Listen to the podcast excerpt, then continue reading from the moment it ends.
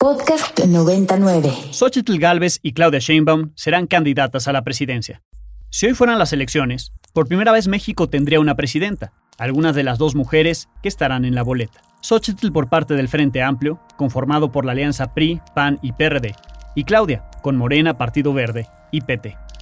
Esto después de que concluyeron los procesos internos para definir a quienes en términos legales ellos llaman coordinadora. Del lado de Morena y sus aliados, quien puso las reglas del proceso fue el presidente Andrés Manuel López Obrador. La primera regla para los aspirantes era renunciar a sus cargos. Compitieron Claudia Sheinbaum, Marcelo Ebrard, Adán Augusto López y Ricardo Monreal, de Morena, Gerardo Fernández Noroña del PT y Manuel Velasco, del Partido Verde. En el Frente Amplio por México, de 13 aspirantes que se registraron en un inicio, para la última etapa quedaron tres, Xochitl Galvez, Santiago Krill y Beatriz Paredes, Krill declinó a favor de Xochitl a unas semanas de concluir el proceso. De acuerdo con la ley, las precampañas deben empezar hasta la tercera semana de noviembre, pero ambos frentes adelantaron sus procesos internos. Anuncio que le doy a Xochitl Calves mi total apoyo. Nunca habíamos visto tanto acarreo. Siempre voy a hablar bien de mis compañeros. Tuvo el mejor posicionamiento para ser considerada. Xochitl Galvez obtuvo el triunfo en el Frente Amplio por México y se convirtió en su coordinadora a partir del miércoles 30 de agosto, cuando se anunciaron los resultados de la última encuesta, la que se hizo entre Beatriz Paredes y ella. Los 32 comités directivos estatales, los 2.450 comités directivos municipales, los 90.000 seccionales en el país, nuestros sectores y organizaciones nacionales hemos tomado la decisión de respaldar la candidatura única en la persona de Xochitl Gálvez para encabezar el Frente Amplio por México.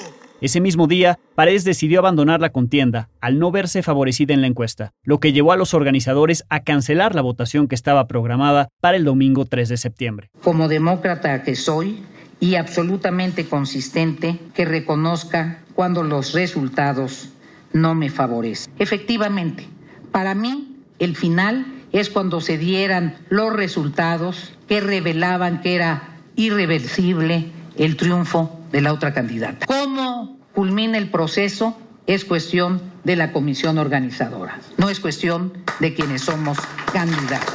En un acto en el Ángel de la Independencia, Xochitl Galvez recibió una constancia que la acreditó como coordinadora del Frente Amplio por México, lo que significó su primer acto de campaña, aunque legalmente no puedan decirlo. Mi regla de oro, ni huevones, ni rateros, ¡Ni pendejos! El proceso de Morena se destacó por una disputa permanente entre Claudia Sheinbaum y Marcelo Ebrard, misma que se mantuvo hasta el día en que se dio el resultado. Nunca habíamos visto tanto acarreo como el que estamos viviendo ahorita. No habíamos visto tanto paga de encuestas falsas. No había yo visto una campaña negra incluso contra mi familia Primero que es falso, no ha habido acarreo, no ha habido recursos públicos, lo niego absolutamente.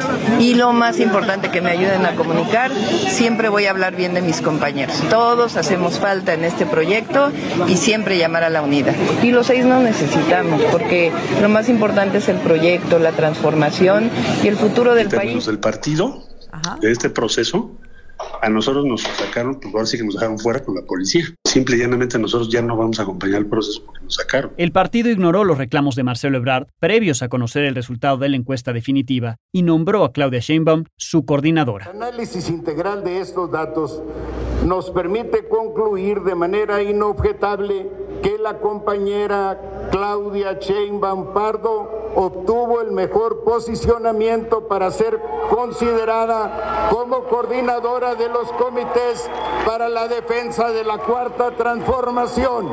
Todos en Morena, excepto Marcelo Ebrard, se alinearon con Sheinbaum.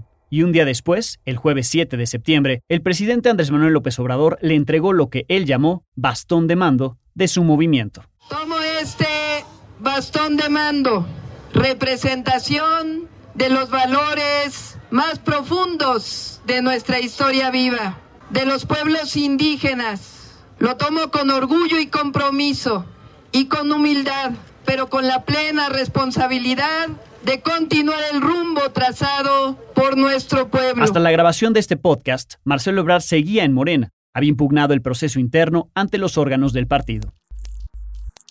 Bienvenidos a Date y Cuenta, soy Alejandro Domínguez y como cada semana, hoy tenemos una nueva explicación de lo que es noticia. Me acompañan los estudiantes de la materia Storytelling, Microperiodismo y Reportaje de la Universidad Iberoamericana, Pablo Ríos Camarena y Farid Elú. Pablo, Farid, bienvenidos.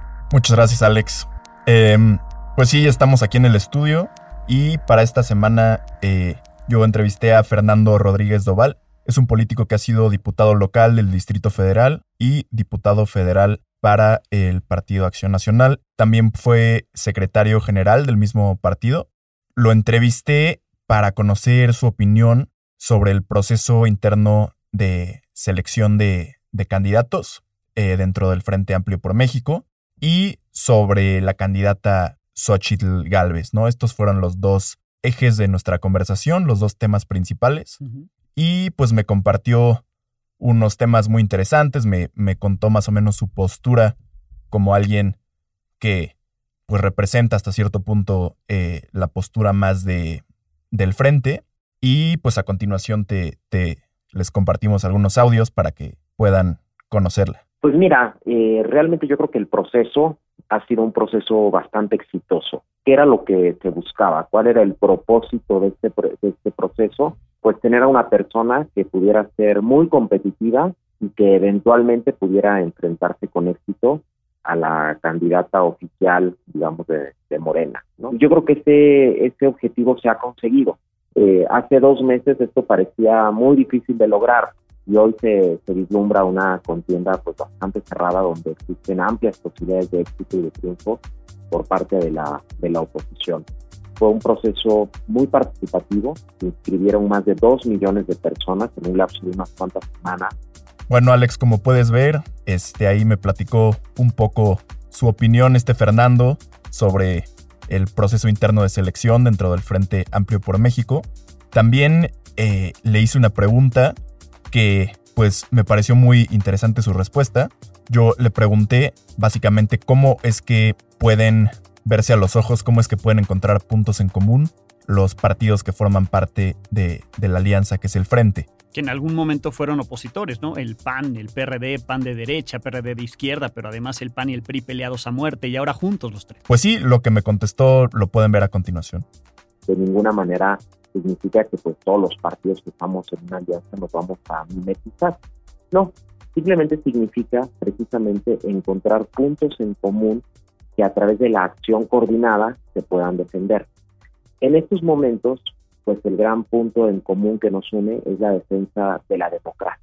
Extraordinario, es decir, no ser una elección ordinaria, no ser una elección de rutina, no será una elección que se dé en una normalidad democrática. Entonces, ante eso, pues evidentemente tenemos que unir fuerzas, partidos muy distintos, que tenemos ideologías diferentes, que tenemos trayectorias, historias diversas, pero que nos une esa misma preocupación, generar condiciones para que México pueda seguir existiendo una, una vía democrática que consideramos que si Morena continúa en el poder ejecutivo, eso probablemente ya no sea posible para los próximos años.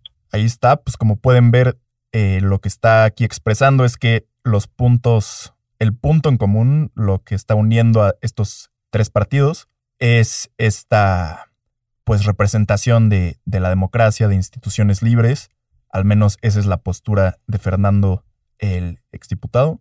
También le pregunté si él consideraba que Movimiento Ciudadano debe formar una alianza con el Frente Amplio por México. Por eso, pues nosotros, eh, cuando le decimos a Movimiento Ciudadano y cualquier otro partido que quiera sumar a esta iniciativa, que vale la pena eh, explorarla, pues no estamos queriendo imponer una visión sobre otra, simplemente queremos que todo el mundo entienda que si en el año 2024 no derrotamos a Morena, pues no sabemos, no tenemos la certeza y en el 2030 lo podremos hacer, porque seguramente en el 2030 ya no existirán elecciones libres, ya no tendremos las instituciones que han resistido todavía eh, durante estos años al embate autoritario y pues en ese sentido ya después solo nos quedará lamentarnos. Bueno, pues hasta aquí los audios sobre el tema o eje del el Frente Amplio por México. A partir de, de, aquí le empecé a preguntar cosas relacionadas más con, con Xochitl Galvez.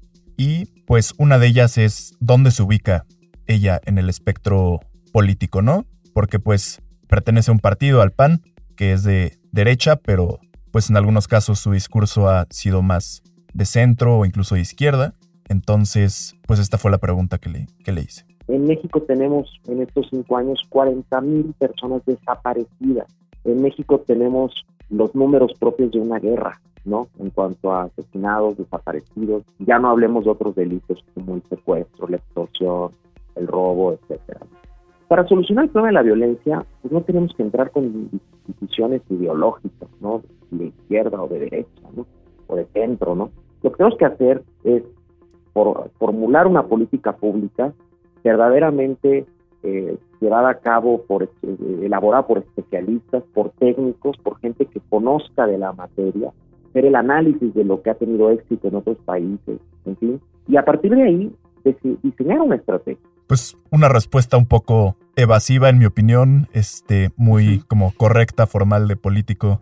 En realidad no dijo en dónde se ubica Xochitl. Sí, que Xochitl es más de izquierda, ¿no? Por, como dices, eh, Pablo, lo que ella ha expresado, donde ha participado. Si ella viene senadora del PAN, no está afiliada a ninguno de los tres partidos, lo que hace más una candidata más del tipo ciudadana, aunque ha estado en la política desde el gobierno de Vicente Fox del PAN, luego estuvo como alcaldesa en Miguel Hidalgo, propuesta como candidata del PAN. Además compitió, perdió, pero compitió por la gubernatura de Hidalgo, ahí la promovió el PAN, pero se unió en ese entonces con el PRD y con Movimiento Ciudadano. Entonces, pues Xochitl ha estado, sí, en las filas del PAN sin ser militante del partido, pero también cercana a partidos de izquierda, como cuando compitió por la, la, gubernatura de Hidalgo con PRD y Movimiento Ciudadano junto con el Partido Acción Nacional. Así es que, pues sí, como dices, evade un poco la, la, pregunta, pero eh, señala ahí que más allá de la ideología, lo que ellos pretenden con la propuesta de Xochitl Galvez es eh, propuestas para resolver problemas.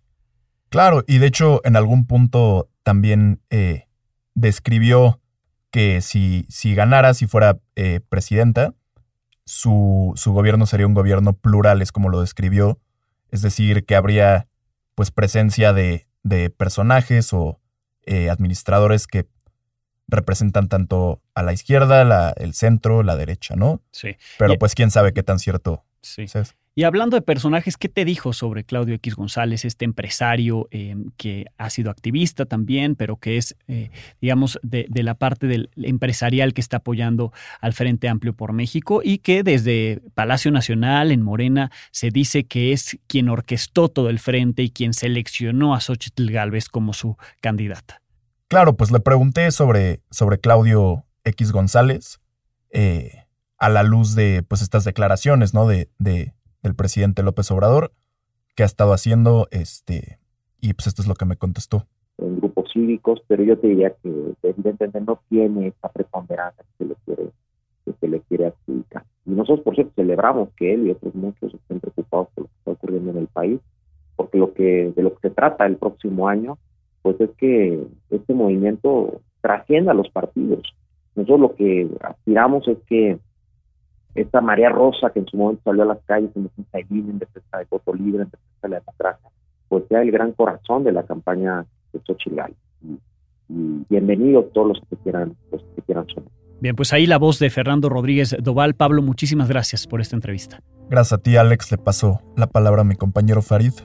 Farida tocó la parte de Morena. Morena, Partido Verde, PT, este proceso que, como decíamos a un inicio, pues lo diseñó el presidente López Obrador como encargado del movimiento eh, que él representa, de la cuarta transformación, con las reglas. Eh, y entrevistaste al respecto a Renata Turrent. Así es, Alex. Este, yo entrevisté a Renata Turrent, que es directora del programa Inside Out Writers y también es directora del programa de Coalition of Engaged Education. Tiene también, es economista en operaciones nacionales en Banco de México. Ella tiene una postura un poquito más de izquierda, a diferencia de el entrevistado que tuvo Pablo. Entonces, yo justo platiqué con ella sobre todo este proceso interno, ¿no? Que se llevó a cabo eh, el pasado miércoles, ¿no?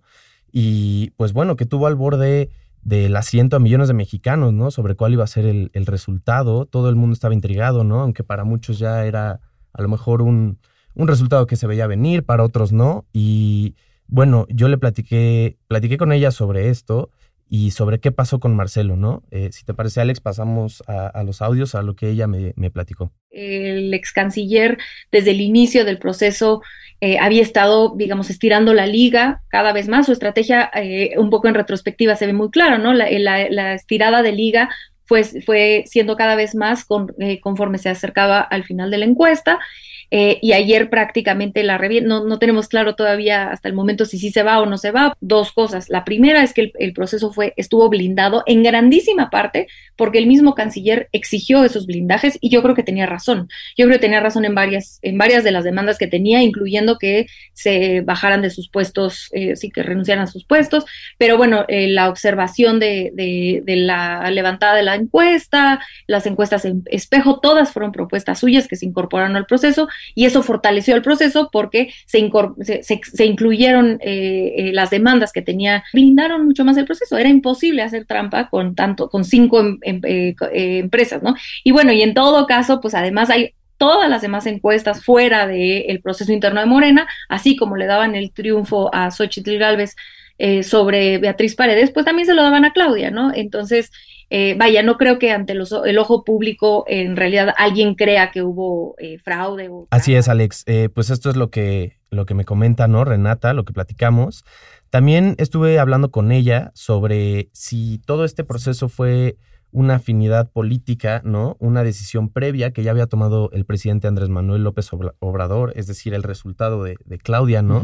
Sobre los demás contrincantes si esto ya se había tomado y solo se hizo para legitimizar la decisión que Andrés Manuel López Obrador ya había tenido previamente o si realmente fue un proceso democrático legítimo.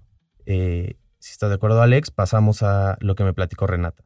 Empiezo diciendo que el proceso eh, de la, manera en la que Morena ha seleccionado sus candidatos está en los estatutos y es la encuesta, ¿no? Eso es previo a la sucesión e incluso el movimiento como tal, cuando todavía está en el PRD, eh, como obviamente se, recordarán, eh, también el método fue la encuesta, ¿no? Que era, y justamente fue esta disputa entre Marcelo Ebrard y López Obrador, donde gana López Obrador por, por muy poquitito. Ahora, eso no significa que no haya una afinidad política entre López Obrador Claudia Sheinbaum y el obradorismo, ¿no? Eso creo que las dos cosas pueden ser ciertas. Puede haber sido un proceso democrático en el cual el deseo del presidente coincidía con lo, el deseo de la gente. Después, Alex, este, de estar hablando con ella un rato, también le, le pregunté si ella veía en un futuro trabajando a Marcelo y a Claudia juntos, ¿no? Si después de todo esto que sucedió, eh, ella veía posible, que llegara a ser posible, ¿no? Una colaboración entre, entre Claudia y Marcelo, que siguieran ellos dos juntos, ¿no? Trabajando. Y pues bueno, es, es este. Es interesante lo que me comenta Renata, ¿no? Este, si te parece, Alex, pasamos a los audios y a lo que me dijo ella. Bueno, en este momento es muy difícil, ¿no? Creo que es muy difícil. Creo que el, el discurso de la jefa, bueno, de la ex jefa de gobierno ayer, ahora coordinadora de la 4T, de decir que las puertas están abiertas siempre es eh, una muestra de voluntad política de poder hacer una alianza eh, con Marcelo y con, la gente que sigue a Marcelo, ¿no? Eh, creo que del lado de, Claudia Sheinbaum sí existe esa apertura. También es normal que le exista porque es mucho más fácil tener esa apertura cuando ganas que cuando pierdes, ¿no? Em, pero bueno, creo que en este momento de tantísima tensión que no empezó hoy, sino lleva, ni siquiera empezó en los últimos 70 días, sino lleva muy probablemente desde que este proceso de, de sucesión se destapó en 2021. Eh, digamos, es, es, mucho tiempo de, muchísima tensión. Entonces, en este momento en específico creo que puede ser difícil. Sin embargo, la manera en la que se plantea el, eh, proceso de Morena, o bueno, la que se planteó y que firmó el Consejo Nacional por unanimidad, eh, plantea algo que a mí me parece muy sensato y es nadie se queda con todo el pastel si el primer lugar se queda con la candidatura a la presidencia, pero el segundo lugar se queda con la coordinación del Senado, que no es menor. Pues así es, Alex. Esta es la, postura de Renata. Y también me, me contó sobre cómo vio ella a las corcholatas durante este proceso, sobre cómo vio a estos, a los demás personajes, ¿no? Es decir, a, Noroña, a Monreal, a Dan Augusto, este, cómo es que vio sus, sus perspectivas, ¿no? Y sus eh, acciones dentro de este proceso. Me comentó este, Renata que Noroña estuvo, que ella lo notó calmado, que mantuvo la unidad dentro, dentro del partido y todo el proceso. Sin embargo, que Monreal lo notó ella un poquito más distante, ¿no? Que las encuestas no, no le fueron tan favorables. Sin embargo, me dijo que tuvo un discurso bastante prudente el día de las encuestas. Por otra parte, me dijo eh, igualmente que, que Adán no estuvo muy favorecido con las encuestas sin embargo, que tuvo una postura muy respetuosa, ¿no? frente, frente al proceso. Por otra parte, eh, se dice que las corcholatas regresarán a sus respectivos cargos. Sin embargo, eh, hasta hace poquitos días, eh, se dice, todavía no hay nada oficial realmente, pero se dice que Adán va a coordinar la campaña de Claudia. Eh, todavía no hay, como te digo, no hay nada contundente realmente, pero eso es lo que, lo que se dice, ¿no? Por ahí. Claro que tendremos que ver cómo se van acomodando esas corcholatas, ¿no? En distintos cargos, ya sea para el 2024, como Ricardo Monreal, que busca la candidatura para la jefatura de gobierno en la Ciudad de México, la tiene bastante complicada. Adán Augusto, que muchos ya lo ubican como presidente de Morena en el futuro, otros como coordinador de la campaña de Claudia Sheinbaum y otros que, como Noroña decías que ha sido prudente, que mantuvo la unidad y calmado, pues él regresará a su curul en la Cámara de Diputados. Es totalmente correcto, Alex. Pueden pasar muchas cosas, todavía no hay que perder de vista que falta un año y medio, entonces pueden pasar muchas cosas, ¿no? Dentro de ese tiempo. Exacto. También se me hizo importante eh, adentrarme ¿no? en la diferencia de las propuestas de Claudia y Xochitl, que ya nos platicó Pablo un poquito ¿no? sobre la propuesta de Xochitl. Y bueno, ¿qué va a hacer ¿no? la diferencia entre estas dos? Vamos a escuchar, si te parece, Alex, la respuesta que nos dio Renata. Creo que la diferencia radical eh, entra en un poco el papel que el Estado eh, tiene que tener en la vida pública. Por un lado, eh, Xochitl Galvez tiene esta idea de que el Estado sirve para ciertas cosas, eh, para dar, otorgar seguridad, eh, algunas, algunas cuestiones de, incluso de seguridad social, que eso ella eh, es un poco más moderada que cierta ala del panismo que considera que no, que por ejemplo la salud pública quizá no, no tendría que tener un lugar primordial en, en la vida pública de nuestro país. Ella está en un plan un poco más moderado pero ella no considera que el Estado deba eh, eh, tener un, alcance en, la garantía de bienestar de la población, no eh, al nivel, por ejemplo, que tiene Claudia Sheinbaum. Otra diferencia radical, por ejemplo, es la soberanía energética. Claudia Sheinbaum tiene un historial como muy fuerte de una defensa a la soberanía nacional Así es, Alex. Este, por otra parte, AMLO también estuvo hablando de Xochitl, ¿no? Aproximadamente como dos semanas en las mañaneras. Entonces, platiqué yo con Renata si esto habría sido de alguna forma lo que impulsó a Xochitl, ¿no? a, tener esta, esta popularidad y a que llegara a ser ella la candidata por, por el lado del frente, ¿no? ¿Qué es lo que ella pensaba y qué es lo que ella cree a partir de que eh, AMLO estuvo hablando sobre Xochitl en las mañaneras.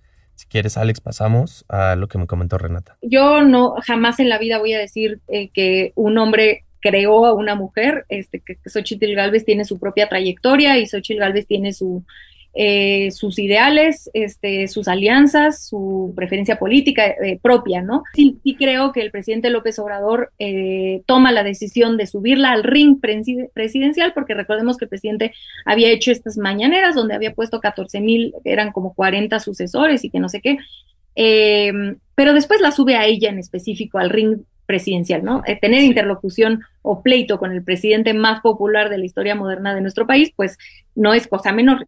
Así es, Alex. Eh, ella también me mencionó sobre unas teorías, ¿no? De que por qué pudo haber pasado esto. Platicamos este, sobre si en algún futuro Andrés Manuel López Obrador, en a lo mejor algún libro o algún artículo, nos, nos comentará, ¿no? Si es, hizo esto realmente a propósito, pero pues bueno, ya quedaremos a, a ver eso. Sin embargo, lo que Renata cree que, que sucedió esto fue, o sea, por lo que ella cree que esto sucedió, fue porque Xochitl eh, no es, digamos, una contrincante lo suficientemente fuerte para derribar a Claudia, ¿no? Es decir, que Andrés Manuel López Obrador tuvo, digamos, como que esta visión y por eso impulsó a Xochitl, digamos, para que no ganara, no tuviera, digamos, esta posibilidad de ganar frente a Claudia, ¿no?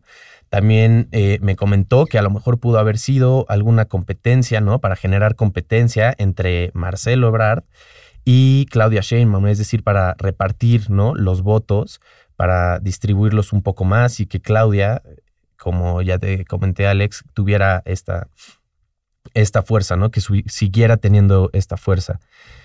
Eh, Alex, Renata nos comenta también brevemente, ya para terminar, sobre lo que podría ser su futuro como candidato de Marcelo Ebrard. Estoy hablando sobre cómo va a ser el futuro de Marcelo Ebrard, lo que Renata piensa Y pues bueno, aquí está lo que nos dijo. Si se va como independiente, no, no lo creo, porque él tiene ese espacio, siempre ha tenido una buena relación con Movimiento Ciudadano y en específico con Dante Delgado.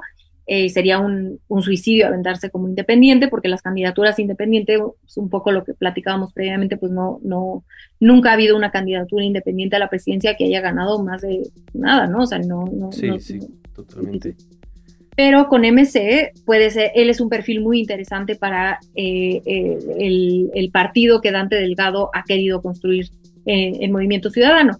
Eh, ¿Qué le quedaría? Pues irse a MC, probablemente incrementarle la votación en vez de, si, comparado con Samuel García, que quizá pudiera sacar unos 5 o 6 puntos, Marcelo Ebrard quizá le podría doblar eso, sacar unos 10, 12. y sí creo que algunos votos los, los, eh, los jalaría de, de, Morena, pero yo creo que principalmente le afectaría a Xochitl, tal vez. Muy bien, Farid, muchísimas gracias. Bien, así lo que te dijo Renata Turrenta a ti, Pablo, gracias por lo que te dijo Fernando Rodríguez Doval para entender cómo se dieron estos dos procesos, ¿no? Procesos internos que se dieron de manera adelantada para seleccionar a quiénes serán sus candidatas, en este caso, que estarán en la boleta.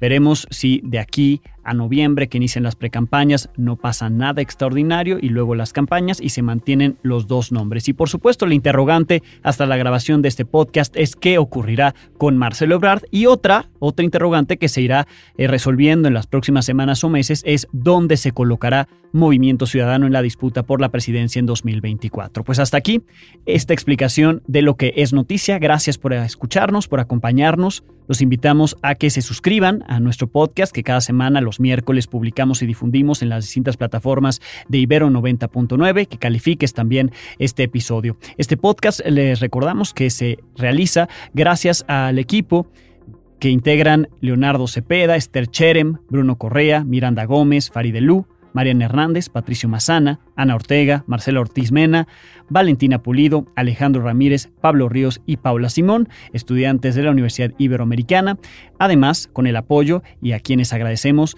por supuesto desde acá, Daniel Maldonado y Rox Aguilar, por todo el apoyo para este y los demás episodios. Con esto me despido y nos escuchamos la próxima semana en otra emisión de Date y Cuenta.